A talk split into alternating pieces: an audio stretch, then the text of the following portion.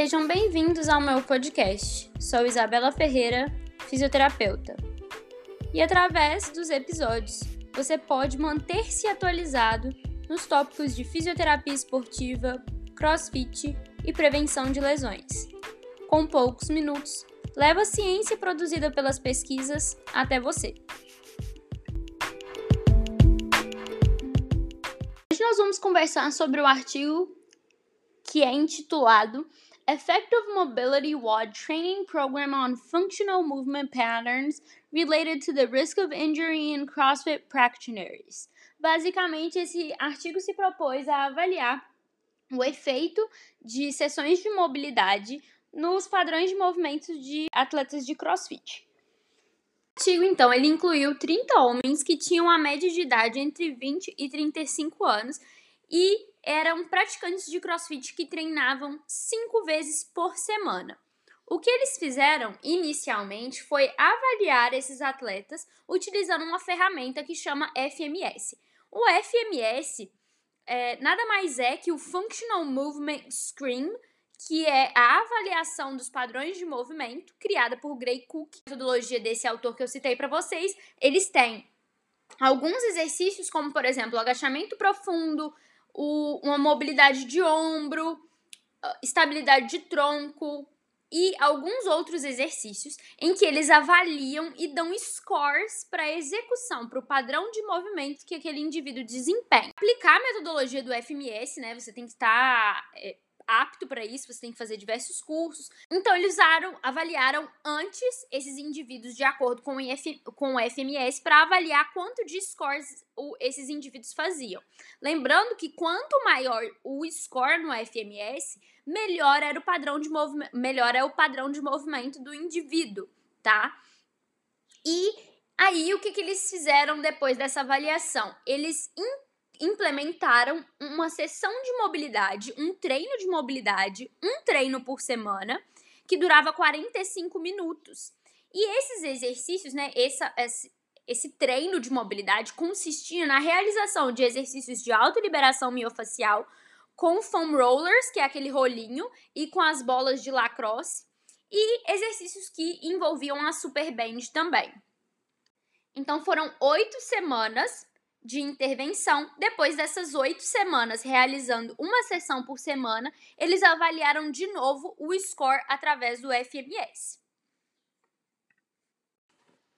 E aí, o importante de ressaltar já é que esse FMS foi um instrumento criado para avaliar padrões de movimento, para avaliar a qualidade com que os indivíduos realizam certos exercícios e, através de uma intervenção que o próprio Gray vai propor depois, avaliar se eles melhorariam ou não. E esse foi o objetivo da ferramenta, da criação da ferramenta. O que acontece é que depois do ganho de qualidade do FMS, ele passou. É, alguns estudos tentaram utilizá-lo como ferramenta de predição de lesão.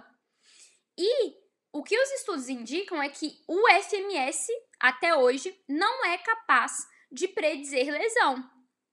Mas pudera também, né? Porque ele não foi criado com esse objetivo. Por que, que eu tô falando disso e por que, que é importante ressaltar esse ponto? Nesse estudo, ele destaca essa limitação, né, lá na discussão, mas ele utilizou o FMS como instrumento para predizer lesão, mesmo que a literatura indica que o FMS não é uma menta tão acurada assim para essa finalidade e que a predição de lesão através do FMS ela não é possível. Eu não sei o quanto vocês estão engajados no estudo de prevenção de lesão, mas a gente sabe que as lesões esportivas elas são complexas, no sentido de que elas não são processos lineares, ou seja, ai, avaliar o padrão de movimento com certeza vai reduzir o risco é, de lesão. Não é uma. Não existe uma linearidade, e sim um, um sistema complexo em que esses fatores eles se esses fatores se relacionam entre si e que podem aumentar o risco de lesão.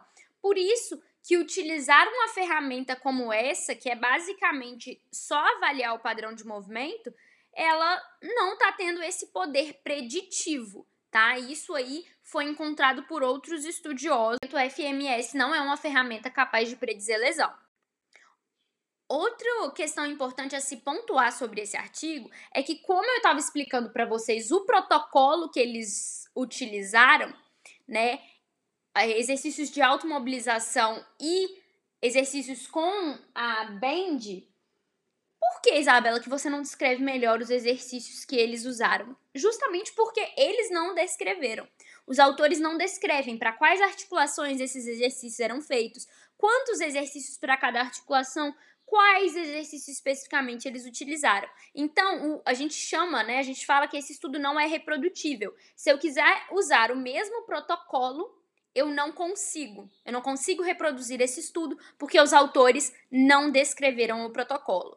Por que, que eles não descreveram? Não dá para saber. Algumas revistas elas limitam o tanto que a gente pode descrever, mas como a gente não sabe o que de fato aconteceu, a gente entende que eles não é, descreveram e por isso o estudo não é reprodutível. Encontraram então que oito semanas com uma sessão semanal de 45 minutos de mobilidade foi capaz de aumentar a pontuação no FMS. A pontuação que era 14 ou menos passou a ser 17 em média. E o risco de lesão desses desses atletas em questão, que era de 25%, passou a ser menos de 6% após a, a inclusão de exercícios de mobilidade.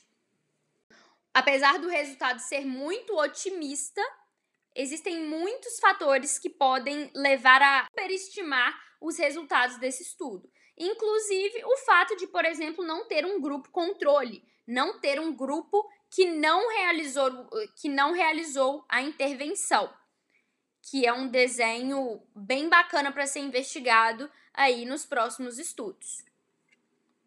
Concluíram que depois dos treinos de mobilidade, os resultados do FMS foram melhorados, então melhorou nesses atletas e que os treinos de mobilidade melhoraram também a qualidade dos movimentos e foi capaz de reduzir o risco de lesão. Esse estudo, até o meu conhecimento, é o primeiro estudo que avalia uma sessão de mobilidade na população que pratica crossfit, na modalidade do fitness funcional. Por isso, esse estudo realmente é importante, principalmente para abrir abertura para próximos estudos. Mas como todo primeiro estudo, ou como estudos que estão iniciando, né, os primeiros de determinado tópico, eles têm algumas limitações. Na verdade, todo estudo tem limitação, e aí a gente precisa interpretar com cuidado.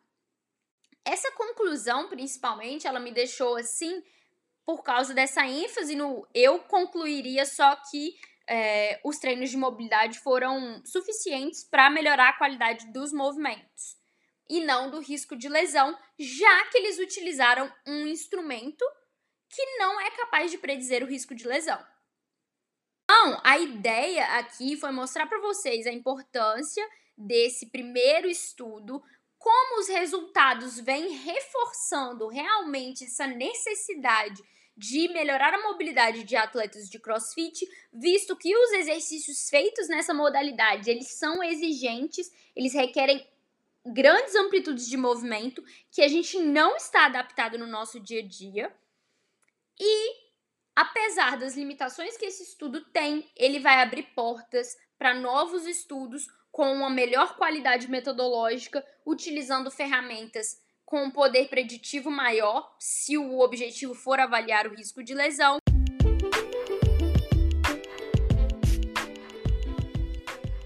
Espero que vocês tenham gostado desse episódio e eu aguardo vocês no próximo. Obrigada!